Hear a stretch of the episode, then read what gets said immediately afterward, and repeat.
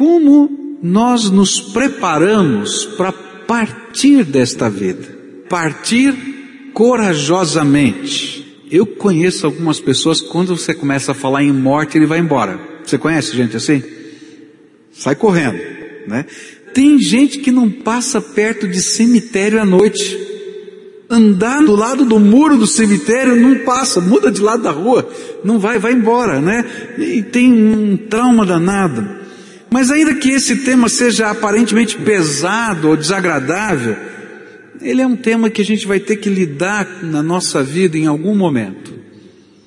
Eu tenho uma triste notícia para você. Você vai morrer. Se tem uma certeza que vai com a nossa vida, desde que a gente nasce, é que a nossa vida é limitada. E que um dia, se Jesus não voltar e os nossos corpos forem transformados num piscar de olhos, como a Bíblia nos diz, todos nós que nascemos na terra vamos passar pela morte. E é interessante que, como pastor, eu tenho percebido que várias pessoas que enfrentam uma doença terminal gostariam de tratar desse assunto.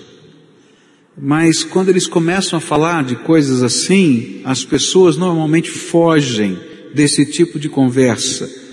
E aí tenho encontrado muita gente que vem trazendo no coração um sentimento de solidão, porque não conseguem compartilhar o que pensam, o que sentem a respeito desse assunto, porque quando a gente quer conversar, todo mundo sai correndo ou muda de assunto, ou dá uma desculpa, ou diz não, não pensa assim, e a gente não acaba falando desse sentimento. E me lembro de uma vez que eu fui fazer uma visita no hospital. Era uma moça jovem, ela tinha pouco mais de um ano de casada, e uma pessoa muito querida, que sofria de leucemia. E durante um período da sua vida, a doença apresentara um tempo de remissão, ela parecia que estava curada. E foi justamente nesse período que ela se casou, ela era noiva a doença apareceu, ela começou o tratamento e ficou naquela casa, não casa, agora com a enfermidade e de repente veio um período de remissão e com aquele período de remissão então os dois disseram, não, nós vamos casar e eu me lembro que eu fiz o aconselhamento pré-nupcial e a gente preparou todas as coisas do casamento, fizemos o casamento, participamos de tudo isso e mais ou menos um ano depois de casada, aquela doença voltou com toda a força, mas com toda a força e os médicos e a família sabiam que ela tinha uma perspectiva muito pequena de vida e o tempo de vida dela estava chegando ao final. E quando eu cheguei naquela visita, uma pessoa amada, querida, que a gente acompanha a vida, que a gente está caminhando junto durante anos, ela pediu que a sua mãe, estava com ela no quarto, saísse. E ficou ela, o marido e eu ali naquele quarto do hospital. E ela me disse que queria conversar algumas coisas sobre a morte.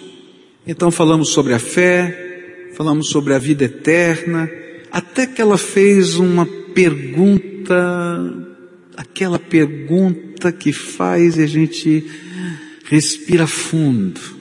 Ela olhou bem nos meus olhos e disse assim, pastor, morrer dói.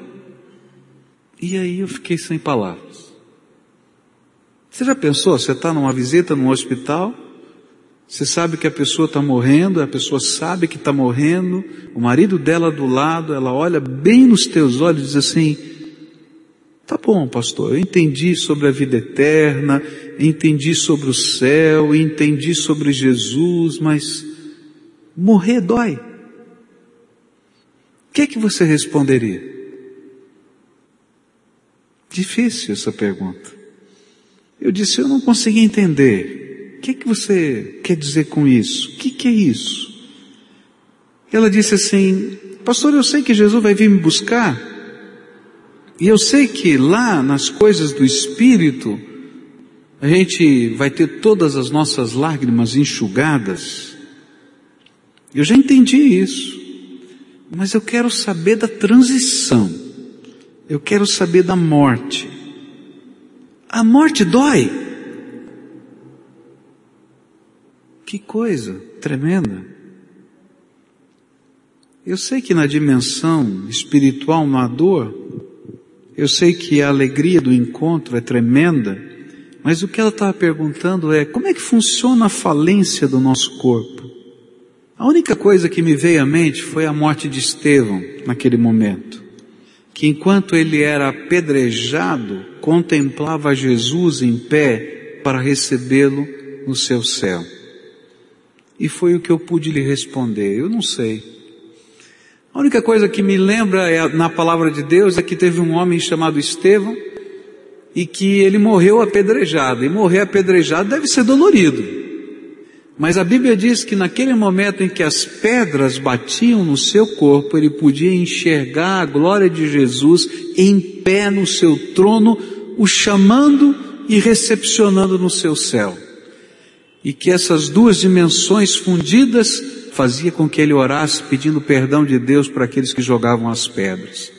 E eu disse para aquela moça, eu creio que Jesus vem nos buscar pessoalmente, que é Ele que estende a sua mão e que quando os nossos olhos enxergam a dimensão da glória e a dimensão do Espírito entra, ainda que o nosso corpo esteja sofrendo, ainda que haja uma falência dos nossos órgãos, há alguma coisa tremenda na dimensão do Espírito que está acontecendo na nossa vida.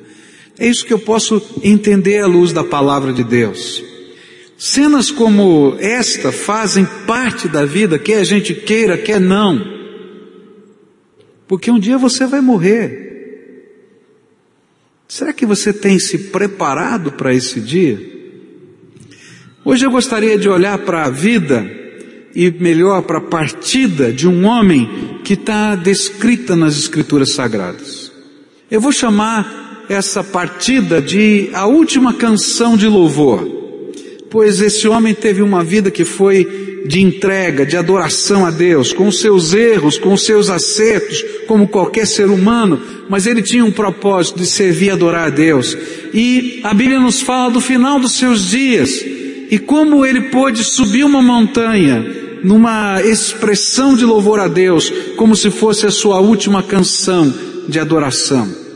E a história da sua morte, para mim, é a última estrofe de um hino que ele cantou a vida inteira, de adoração e louvor a Deus. Eu quero falar de Moisés. E eu queria olhar para vários trechos da palavra de Deus. Eles vão estar em vários livros diferentes da Bíblia, especialmente em Números e Deuteronômio, que nos contam a história da morte de Moisés. E eu quero olhar para essa história e tentar entender quais são as características da última canção de louvor de um servo de Deus nesta terra. Quais são as características que eu tenho que aprender com esse homem a respeito da minha última canção de louvor, do dia que eu parti, da sua última canção de louvor?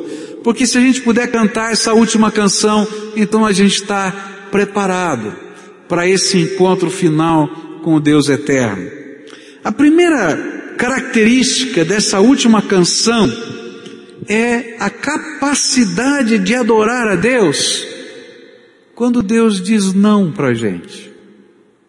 E eu queria contar um pouquinho dessa história. Moisés, homem de Deus, você conhece a história dele, nascido debaixo de um decreto, de que todas as crianças morreriam se fossem do sexo masculino, Joquebede, sua mãe, vai lá, esconde aquela criança, o máximo que ela pode esconder, e depois de alguns meses ela vê que não consegue mais esconder um bebê que chora à noite no armário né? Você consegue? Não tem jeito, no meio da madrugada ele chora, tem uma cólica, e aí você precisa cuidar, e os vizinhos estão ouvindo, tem um bebê que nasceu nessa casa, e se alguém delatasse, toda a família seria morta, e então ela monta um estratagema incrível, que só pela graça de Deus funciona, põe aquele bebê num bercinho feito de vime, passa betume naquele bercinho, coloca nas águas do rio Nilo, próximo do lugar onde a princesa, filha de Faraó, tomava seu banho diário, manda sua filha, uma pré-adolescente, correr atrás daquele cestinho e ver se tudo daria certo no seu plano, e aquela criança é adotada pela filha de Faraó. E muito inteligentemente, Miriam oferece a mamãe dela para ser ama de leite. E ela tem o privilégio de educar o seu filho como ama de leite, ao mesmo tempo em que aquela criança é educada pela filha de Faraó. Passam-se os anos. Moisés então vive as desilusões naturais da vida. Ele pensa que ele pode salvar o seu povo com as suas próprias mãos e ele perde essa batalha, ele mata um homem, tem que sair fugido do Egito. A história continua e lá, lá longe, escondido no deserto como um fugitivo sem nome, ele é encontrado por Deus que o comissiona a voltar para o Egito, tirar o povo de Israel de lá.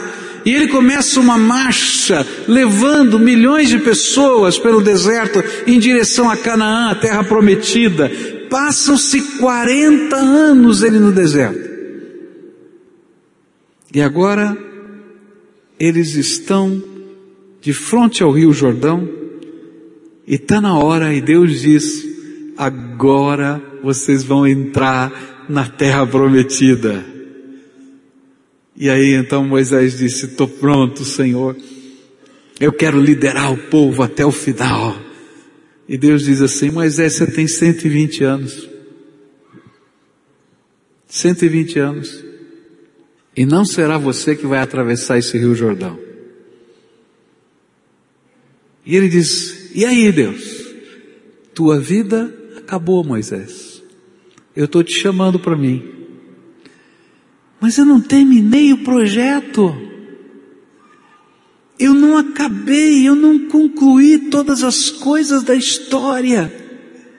Eu ainda tenho muitos sonhos. Eu tenho 120 anos, mas ó, não estou de jogar fora. Olha, tenho sonhos, tenho vigor. Diz, é, Moisés, mas acabou. Eu vou escolher outra pessoa para continuar essa obra. A gente escuta essa história, eu não sei o que você sente. Diz assim, ó oh, Senhor, dá um jeitinho aí para Moisés, né? Final de contas, não dá vontade da gente falar isso? Eu acho que esse era o sentimento porque Deus nos criou com uma natureza voltada para a eternidade. E por isso nosso apego à vida é tremendo. E não foi diferente com Moisés. Ele não queria partir. Ele achava que a sua obra estava inacabada. Ele queria entrar na terra prometida, afinal de contas, ele conduziu o povo até ali durante 40 anos no deserto.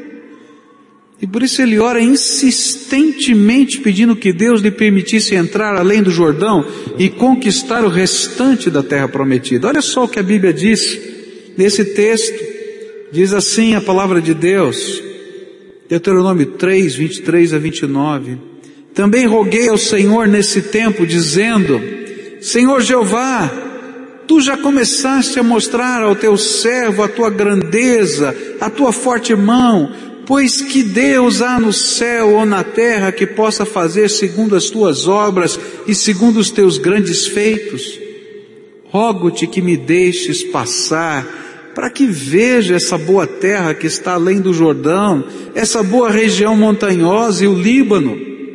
Mas o Senhor indignou-se muito contra mim por causa de vós e não me ouviu. Antes me disse: basta, não me fales mais nisto sobe ao cume do Pisga, levanta os olhos para o ocidente, para o norte, para o sul e para o oriente, e contempla com os teus olhos, porque não passarás este Jordão. Moisés, acabou. Acabou. O que a Bíblia vai me ensinar é que não é fácil a gente ouvir de Deus que acabou. E que dentro do coração da gente, a gente nunca está preparado para ouvir que acabou. A gente sempre vai ter um sonho novo. Mas vai chegar um dia em que Deus não vai ouvir a minha oração de dizer eu gostaria de fazer mais esse projeto. E a última canção de louvor, ela passa por uma entrega que a gente às vezes não aquilata muito bem o que ela significa. É que naquela hora o tremendo na vida de um servo de Deus chamado Moisés, é que o não de Deus não rouba dos lábios e do coração desse homem o seu louvor. E aí no capítulo 32, versículos 3 e 4 de Deuteronômio, a Bíblia diz assim, porque proclamarei o nome do Senhor e engrandecei o nosso Deus. Ele é a rocha, suas obras são perfeitas, porque todos os seus caminhos são justos. Deus é fiel e sem iniquidade, justo e reto é Ele. E sabe, quando Deus diz o derradeiro não para a gente, no dia em que a gente tiver que partir dessa terra, o que vai valer para nós é saber que nós conhecemos o tremendo amor de Deus. E ainda que eu não compreenda o não, porque a minha natureza diz que eu quero continuar vivendo, e ainda que eu não compreenda todas as coisas da eternidade, eu vou dizer, eu sei que Deus me ama e eu o conheço.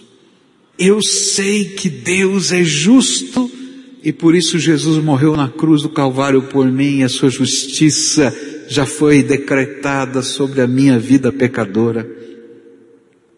E apesar dele saber que um dia ele não cumpriu exatamente os propósitos de Deus, que ele roubou a glória de Deus batendo naquela pedra quando Deus queria que ele não batesse na pedra. Apesar disso, ele sabia que a justiça de Deus na sua graça já tinha sido derramada como bênção sobre a sua vida. E ele sabia que a sabedoria de Deus era maior que a dele. E ele confiava na fidelidade desse Deus, mesmo que fosse difícil para ele entender todas as coisas. E então ele vai subindo aquela montanha em direção ao Monte Pisga para ter a última visão da terra prometida, cantando uma última canção de louvor diante do povo e adorando a Deus pela sua sabedoria publicamente. A gente só vai estar preparado para a nossa partida se a gente puder conhecer o amor de Deus durante a nossa vida. Se a gente puder ter experimentado durante a nossa vida a sabedoria do Senhor, se a justiça de Deus, que é Jesus Cristo, fizer parte da nossa história todo dia, se não, quando o não de Deus vier, parecerá para nós a pior tragédia dessa vida. Mas se o não de Deus chegar e você conhece profundamente quem é o teu Senhor, a sua salvação, a sua graça, a gente vai dizer, Senhor, eu vou continuar te louvando subindo essa montanha. Nessa última jornada, porque eu sei em quem tenho crido, estou certo que Ele é poderoso para guardar o meu tesouro até o dia final. Eu queria muito, Senhor, passar esse Jordão. Eu queria, mas Tu sabes de todas as coisas. Diz o livro de Deuteronômio, capítulo 31, versículos 1 e 2. Prosseguindo, Moisés falou ainda essas palavras a todo Israel, dizendo-lhes, cento e vinte anos tenho eu hoje, já não posso mais sair e entrar. E o Senhor me disse, não passarás este Jordão. É interessante que essa comunhão com Deus faz esse homem mudar de ponto de vista. Ele estava dizendo antes, tenho 120 anos, mas estou aqui. Deixa lá. Agora ele diz, tá bom, Senhor, eu entendo a tua sabedoria, ainda que não compreenda tudo, mas eu confio na tua sabedoria e eu vou subir essa montanha e vou ver. E ele então sobe pela última vez naquela montanha e ele continua fazendo o que ele aprendera a fazer por toda a sua vida e o fizera ser um servo de Deus em toda a sua existência ele continua fazendo a única coisa que um discípulo pode fazer e que Jesus ensinou: negar-se a si mesmo, tomar a sua cruz e seguir a Jesus. Quem não aprende a negar-se a si mesmo, tomar a sua cruz, seguir a Jesus agora, não vai conseguir aprender, vai ter muita dificuldade para aprender quando o não de Deus vier sobre nós, dizendo, filhinho, terminou. Teu tempo acabou. Pastor, dura essa mensagem. Não, ela é verdadeira. Ela é só realidade. Porque um dia a gente vai ouvir um não. Acabou. A questão não é o que eu entendo ou o que eu penso a respeito do não ou do sim que Deus me dá.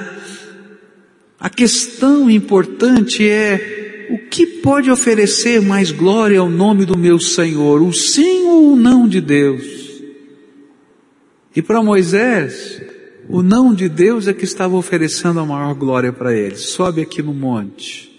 Sobe aqui no monte, meu filho. Eu vou te mostrar algumas coisas. Eu vou te falar de algumas coisas que ninguém sabe, só eu e você. Você vai ver. E você vai poder saber o que vai acontecer porque eu vou te contar. Mas filho, eu não vou ouvir a tua oração. Você não vai passar esse Jordão. A vida de um servo de Deus só tem sentido e expressão na glória que ele oferece para o seu Senhor. E eu creio que a oração final de Moisés, que está aqui nas entrelinhas desses textos, foi assim: Senhor, se subir nesta montanha cantando diante do teu povo a minha última canção é o que te dá maior glória, então receba o louvor do teu servo. O sim e o não de Deus são expressões da sua glória. E eu, como seu servo, quero que ele me responda o que for a maior expressão da sua glória. O louvor do coração de um servo é a busca sincera da glória de Deus, mesmo quando isto custe a sua vida colocada sobre o altar.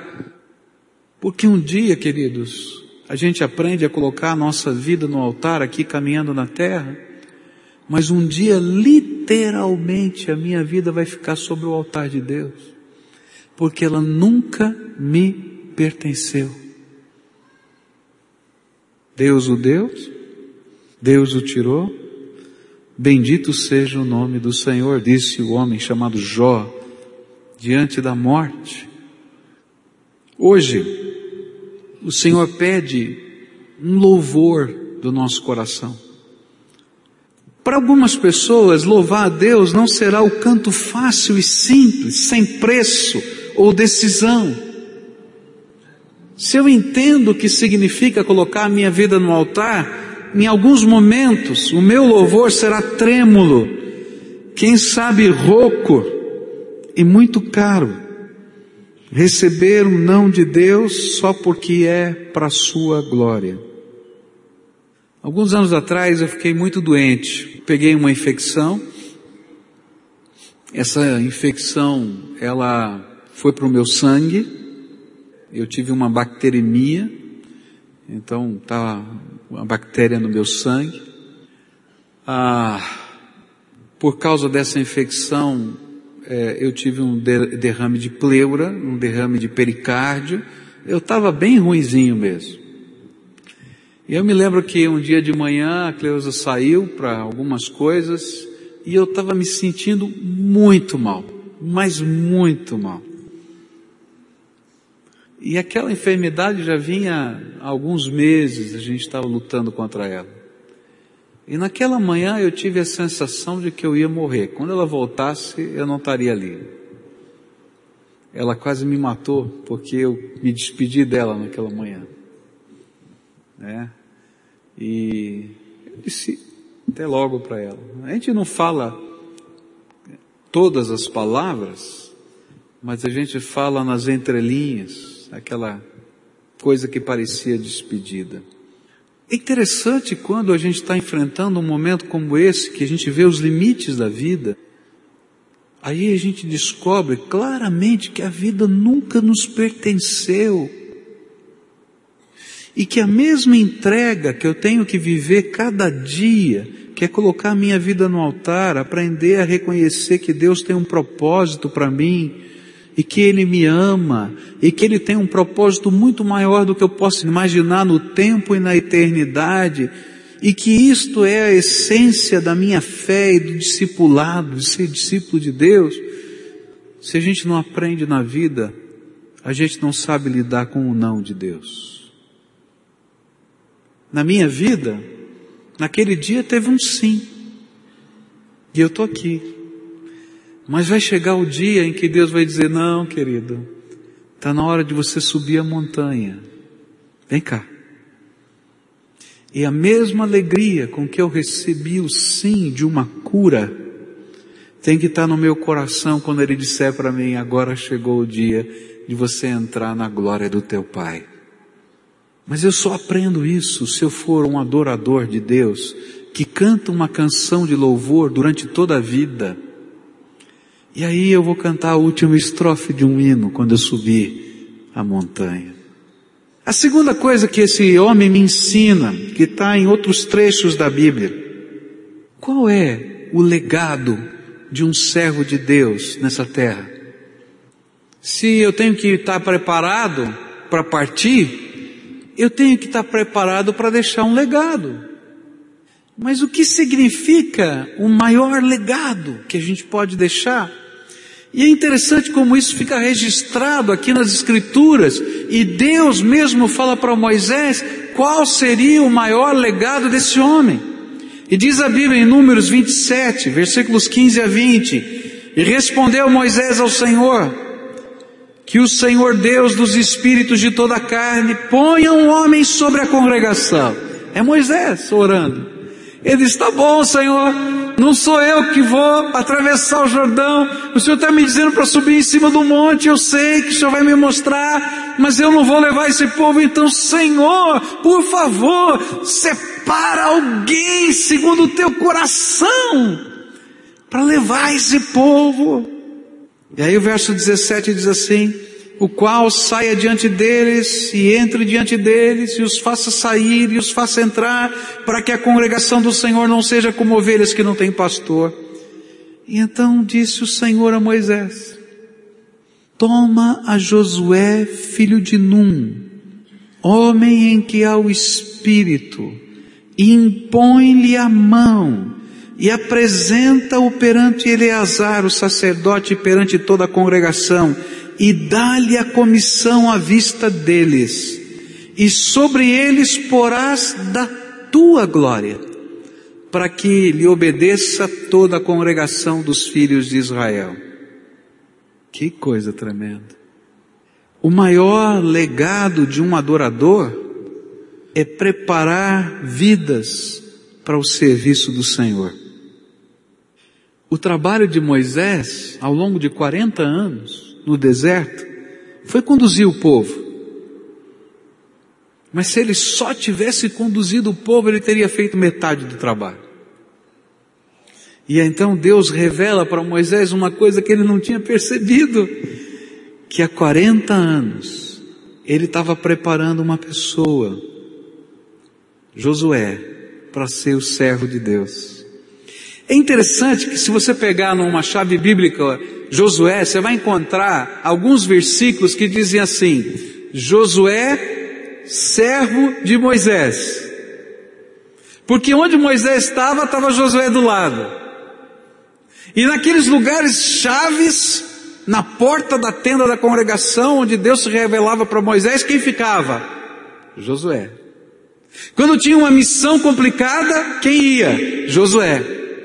Quando tinha que ter um homem de confiança, quem estava lá? Josué. Por isso, alguns homens diziam assim: aquele lá é o peixinho de Moisés, é o servo de Moisés. Mas é interessante que no livro de Josué, capítulo 1, ele não é mais chamado de o servo de Moisés, ele é chamado e considerado pelo povo como servo de Deus. É interessante porque as várias colunas de pedras que foram construídas nos primeiros livros da Bíblia como memoriais dos milagres de Deus não existem mais. Você vai lá, anda e não acha mais aqueles monumentos. O tempo destruiu. As pedras não estão lá. Mas o impacto da vida das pessoas que escreveram a história daqueles dias continuam a nos tocar até hoje. O maior legado que eu posso deixar não é uma montoeira de pedra, gente, mas são pessoas que aprendem comigo a servir e a honrar o Senhor. E esse é o legado. As palavras se perdem no tempo, a letra das músicas ficam esquecidas, mas as vidas que nós ganhamos, que despertamos, que ensinamos a servir a Deus com interesse de coração, são uma sinfonia eterna diante do nosso Senhor. E eles continuarão a realizar os sonhos que antevimos pela fé. O que eu tenho aprendido na minha vida, Pascoal, é que eu preciso multiplicar o meu louvor investindo a minha vida na vida de pessoas. Se em algum momento, em algum lugar na face da terra, alguém foi despertado pelo Espírito, e se de alguma maneira eu pude ser um treinador e um capacitador, então valeu a pena. E a grande pergunta que eu faço para mim mesmo, que eu gostaria que você fizesse para você, quem são os Josués que você tem ajudado a crescer na visão e na fé? Porque se você está caminhando para um dia subir nessa montanha, querido, o preparo para subir nessa montanha é só a graça de Deus. Porque um dia ele vai dizer não para uma oração tua, numa cura, num acidente, sei lá o quê. E você tem que estar preparado para esse dia. Esse preparo é andar com Jesus todo dia. Mas se você quer deixar um legado, você tem que começar a investir na vida de alguém quem é ou quais são as pessoas que você está investindo a tua vida? Querido, se você está investindo a tua vida só para ganhar dinheiro, você está perdido, cara, porque o dinheiro vai passar pelos teus dedos. Se você quer construir um monumento de pedra, o tempo vai fazer com que ele não exista em algum lugar. Eu me lembro de um dos grandes edifícios no centro de São Paulo, que com certeza aquele seu construtor quando construiu como um dos mais bonitos no centro da cidade de São Paulo, disse isso aqui vai ser um edifício eterno. Porque quem vai querer destruir 30 andares de um prédio no centro da cidade de São Paulo? E essa foi a primeira implosão no Brasil. E de repente, em um segundo, na televisão, em todo o Brasil, todo mundo estava vendo a obra daquele grande engenheiro cair no chão em menos de alguns segundos. Dez segundos estava tudo no chão. E a vida é assim. Investe na vida de alguém. Sabe o que é pior? É que alguns de nós não somos capazes de investir nem na vida dos nossos filhos. Você está pensando que a grana que você está ganhando está investindo na vida do seu filho? Que a escola vai investir na vida do seu filho? Que a universidade vai investir na vida do seu filho? A principal lição de vida que ele precisa não é matemática, química, física, biologia ou qualquer outra arte da vida. Ele precisa aprender a viver. Ele precisa aprender a ter sabedoria para tomar decisões. E isso não se aprende na escola. Alguém tem que investir na nossa vida. E se você é um servo de Deus, não adianta você ensinar toda a doutrina do mundo para o seu filho. Ele tem que aprender os milagres de Deus, vendo os milagres de Deus na tua vida e querendo copiar os teus passos nessa busca de Deus. Porque se isso não acontecer, não tem legado. O tempo leva. E sabe o que é? Eu acho tremendo esse texto, eu não tenho tempo aqui para parar, mas tem palavras aqui desse texto que mexe comigo. E diz assim: sobre ele porás a tua glória e sabe o que eu tenho aprendido? É que se a gente não tiver disposto a investir a nossa glória na vida de pessoas que sejam para a glória de Deus, você nunca vai oferecer o louvor de um servo de Deus nem vai deixar um legado. Sabe o que eu quero dizer com isso? Se você é bom em alguma coisa e você está investindo na vida dessa pessoa, você tem que desejar que essa pessoa seja melhor do que você naquilo que você está ensinando ela a fazer. E se você não tiver a coragem de fazer isso, você não vai passar legado nenhum para essa pessoa. Eu oro a Deus E quando estou lá no seminário ensinando, pregar, eu estou orando a Deus para que Deus levante pregadores para esse tempo, melhores do que eu. Que saibam falar com o povo desse tempo como eu não sei. Porque eu estou passando. Eu oro a Deus para que eu possa ver isso acontecer. Eu oro a Deus para que quando a gente está junto com alguém que tem um dom, tem um ministério, e a gente está trabalhando junto, Deus revele a glória dele naquela pessoa e que eu diminua, que Jesus cresça, mas Jesus cresça na vida daquela pessoa. E queridos, se a gente não quiser passar esse legado, se a gente quiser simplesmente manter na mão da gente o controle, você não vai levar e não vai construir legado nenhum nessa terra. Por isso Deus vai dizer para Moisés, coloca da tua glória sobre ele. Tremendo isso, tremendo, tremendo. A terceira e última coisa que esse texto me ensina é que o louvor da vitória de um servo não está em alcançar as planícies que antevimos pela fé, chegar lá na Canaã, mas em alcançar a glória eterna do nosso Salvador. E é isso que diz Deuteronômio 34, versículos de 1 a 5. E então subiu Moisés das planícies de Moabe, ao Monte Nebo, ao cume de Pisga, que está de fronte de Jericó.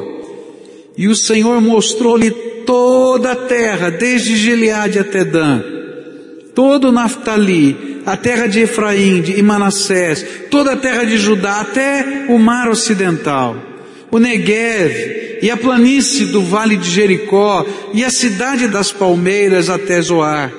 E disse-lhe o Senhor, esta é a terra que prometi com juramento a Abraão, Isaque e a Jacó, dizendo, a tua descendência darei. Eu te fiz vê-la com os teus olhos, porém para lá não passarás. E assim Moisés, servo do Senhor, morreu ali na terra de Moabe, conforme o dito do Senhor. A terceira característica é compreender qual é a nossa verdadeira vitória. Para algumas pessoas, subir a montanha do Pisga é derrota. Mas Deus está dizendo para Moisés, Moisés, você está subindo nessa montanha, mas essa não é a sua derrota, porque a verdadeira vitória não está em você conquistar a planície da vida, mas você está preparado para desfrutar da glória que eu preparei para você por toda a eternidade. E era isso que Deus queria mostrar ao seu querido servo. Eu fico imaginando o que aquele homem viu. Naquela hora ele estava lá com o seu sonho eu quero entrar na terra prometida. E de repente o Senhor começa a mostrar Canaã, a terra prometida. E simultaneamente Deus começa a abrir as janelas do céu e dizer, filho, olha o que eu estou preparando para você. A tua vitória não está ali. A tua vitória está aqui, comigo, por toda a eternidade. É interessante, Moisés foi o príncipe do Egito, depois, num determinado momento da vida, fugindo de Faraó, ele foi o egípcio sem nome. Depois ele foi o relutante libertador. Depois ele foi o profeta sem boca, porque ele tinha medo de falar e tinha dificuldade, então ele falava no ouvido do seu irmão e seu irmão pregava. Depois ele foi o hebreu sem terra a vagar pelo deserto. Depois ele foi o conquistador da Cisjordânia. Mas Deus estava falando para ele o seguinte: Moisés, o que você não entendeu ainda é que você é estrangeiro e peregrino nessa terra, à procura de uma pátria que não se encontra em Canaã. A pátria que você procura é a pátria do servo adorador e ela só é encontrada no céu do seu Senhor. E eu não me envergonho de recebê-lo e nem de ser chamado de seu Deus, pois eu já preparei uma cidade eterna para você. Eu fico imaginando Moisés cantando e subindo a montanha, E Deus mostrando as duas Canaãs, a terrestre e a celestial. E de repente, os anjos do Senhor fazendo coro, e a voz de Moisés já fraca nesse corpo, e eles cantando afinados, e a música celestial, e a morada celestial sendo aberta. E de repente o seu espírito deixando o seu corpo, e ele subindo as nuvens junto com o seu Senhor. E nesse momento o arcanjo Miguel com o seu secto, fazendo o seu funeral, porque a Bíblia diz que foi ele que fez isso. Por ordem do Pai. E o louvor da vitória não termina e continua até hoje. A nossa verdadeira vitória não está nas planícies que nós desejamos conquistar para Deus nem para nós, mas nas mansões que Cristo conquistou para nós com Deus. E o louvor de um servo não termina, mesmo quando a sua voz não pode mais ser ouvida no alto da montanha, pois ele continua por toda a eternidade na sala do trono, onde o Senhor guardou para os seus servos tesouros da sua graça. Quantos são os servos adoradores que ainda não entenderam que são só peregrinos e estrangeiros nessa terra? Quantos são os adoradores relutantes e frustrados a imaginar que o subir da montanha é derrota irreparável, porque não conquistaram mais um pedacinho da Canaã terrestre e por isso acham que não podem expressar o seu louvor? Não, não. O louvor do servo sempre foi voltado para o céu. E então, que tremendo será quando o céu se voltar para mim. Eu vi um pregador contar essa história.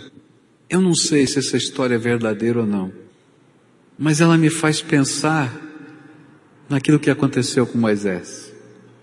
Diz que tinha um senhor chamado José, e que todo dia ele tinha um costume, ao meio-dia ele procurava uma igreja. E entrava naquela igreja, se ajoelhava e fazia uma oração simples. Jesus, aqui é o José. E depois de alguns minutos ele se levantava e seguia sua vida para trabalhar. E essa era a sua história. Todo dia. Ele se ajoelhava e algumas pessoas até achavam aquilo ridículo. Ele fazia essa oração, Jesus, Aqui é o José. Até um dia quando ele estava num hospital, bastante enfermo, e enquanto as pessoas estavam cuidando dele, e ele veio a falecer. E aí a enfermeira que estava ali só ouviu uma voz que não podia identificar de quem era. José, aqui é Jesus. A última canção é quando a gente aprende a dizer para o Senhor que a gente está comprometido com o propósito que Ele tem para a nossa vida. Seja o sim ou seja o não. E quando fomos chamados, o não de Deus não nos será pesado porque a gente aprendeu ao longo de toda a vida a andar com Jesus. O legado são pessoas em quem a gente investe a nossa vida, a nossa fé, o nosso amor, porque as pedras vão passar, mas as palavras de Deus não passam, diz a Bíblia. Céu e terra vai passar, mas as minhas palavras não hão de passar, diz a Escritura Sagrada. E a verdadeira vitória é quando a gente pode ser recebido no céu de Deus pelo Senhor Jesus.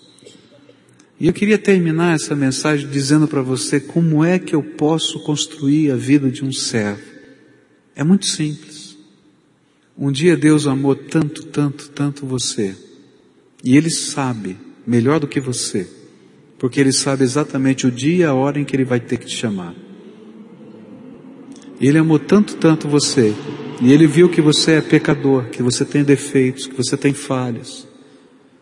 E ele viu que você não está preparado para a tua partida.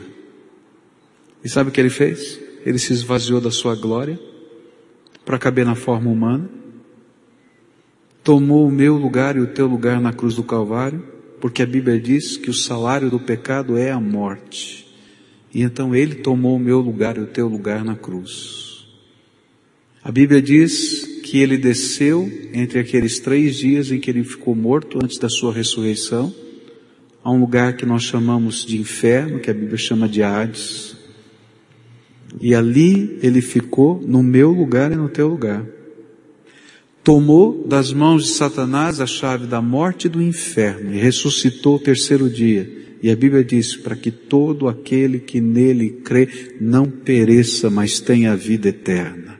E a Bíblia diz que todo aquele que invoca o nome do Senhor Jesus e o convida para ser o seu Senhor, o seu Salvador, e o convida para que durante essa vida lhe ensinar a viver, lhe ensinar a comprar, a vender, a ser marido, a ser esposa, a educar os seus filhos, a colocar valores do reino no seu coração. Ele mesmo nos garante que naquele dia que eu tiver que subir na minha montanha, quem vai me receber vai ser Ele. E Ele me convida para viver toda a eternidade no céu que é dele. Queria orar com você.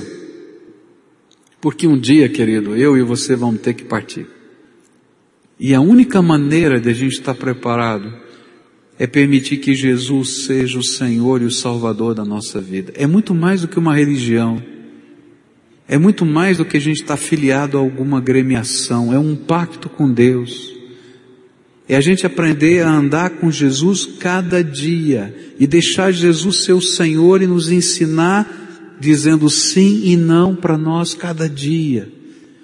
É a gente tirar o foco só das conquistas das Canaãs terrestres para entender que Deus tem um propósito muito maior para mim aqui e para toda a eternidade. E eu agora quero andar com Jesus e aprender a viver com Jesus para viver a eternidade com Jesus. E eu queria orar com algumas pessoas a quem o Espírito Santo está falando. E eu quero dizer uma coisa para você. Normalmente o Espírito Santo de Deus não falou hoje só. Ele já tem falado com você há muito tempo. Porque você é amado de Deus há muito tempo. Mas hoje Ele está pedindo que você tome uma decisão. Hoje Ele não está pedindo para você subir no pisga e dizer acabou a minha vida. Mas Ele está pedindo para você chegar aos pés dele e dizer quero começar uma nova vida nas tuas mãos. E quero aprender a viver debaixo da tua graça. Eu quero aprender a viver e quero aprender a caminhar para a minha eternidade. Então, se você é essa pessoa a quem o Espírito Santo de Deus está dizendo, eu quero hoje começar uma nova etapa na tua vida. Eu quero hoje colocar o meu espírito aí no teu coração. Eu quero hoje te ensinar a viver uma nova dimensão da vida, onde eu vou ser teu Senhor eu vou te ensinar a viver cada dia. E quando chegar o teu dia, eu vou estar com você. Para você estar comigo por toda a eternidade no céu para que eu preparei para você. Uma oração de entrega, uma oração de confissão, uma oração de vitória. Tu és o meu Senhor e eu quero aprender a cantar essa canção ao longo de toda a minha vida, para a glória do Senhor. Hoje é dia Hoje é dia de bênção, hoje é dia de pacto, hoje é dia de compromisso, hoje é dia de vitória, hoje é dia de Deus na tua história. Hoje é dia em que Deus vai fazer uma mudança, uma mudança tremenda da graça dele na tua vida e na tua história. Primeira oração é sua, você tem que abrir a porta do teu coração. E você vai dizer com as tuas palavras algumas coisas. Eu vou te dizer mais ou menos o que é. A primeira coisa é que você é pecador, que você precisa da misericórdia de Deus. Você concorda comigo? Então você diz com as tuas palavras: Senhor Jesus, eu sou pecador, preciso da tua misericórdia. Segunda coisa é uma rendição. Até hoje eu estou tentando viver do meu jeito. Mas hoje e de hoje em diante eu quero aprender a viver do teu jeito. Eu quero entregar chaves do controle da minha vida nas tuas mãos. Eu quero que o Senhor seja o dono, o mestre, o professor, e eu vou me submeter à tua vontade. A terceira coisa é você abrir a janela do teu coração para dizer: Senhor Jesus, derrama do teu espírito aqui e faz no meu coração a morada do teu espírito. Eu quero ser um templo onde o Senhor pode morar e habitar aqui dentro todo dia da minha vida. Eu quero, Senhor, que tu me prepares para viver e para partir no dia que o Senhor me chamar, para passar toda a eternidade no teu céu. Quero orar com você. Senhor Jesus, estende a tua mão de graça agora e abençoa. E que as promessas do Senhor se cumpram na vida desses teus filhos. Que o Senhor coloque agora, Pai, o selo do Espírito Santo sobre eles. Faz desses teus filhos pessoas seladas por Jesus. Onde o Espírito Santo possa dizer ao Espírito deles: Você é filho amado. E nessa hora, Pai, eu quero te pedir que o poder do Senhor esteja promovendo transformação. E que a bênção do Pai, do Filho, do Espírito Santo acompanhe essas vidas. Que a alegria da salvação esteja sobre eles. E que o discipulado, esse ser aluno de Jesus, seja uma dinâmica gostosa todos os dias da vida. E por onde eles passarem, eles possam semear a tua bênção. E quando eles orarem, que o Senhor escute a oração e os milagres do Senhor venham não porque eles são bons ou poderosos, mas porque o Senhor habita dentro deles. Faz isso, Senhor, e revela a tua glória. Coloca da tua glória no coração deles, de tal maneira que vivendo por essa vida, eles caminhem na direção da eternidade para a glória do Pai. É aquilo que nós oramos no precioso nome de Jesus, o nosso Senhor e o nosso Salvador. Amém e amém.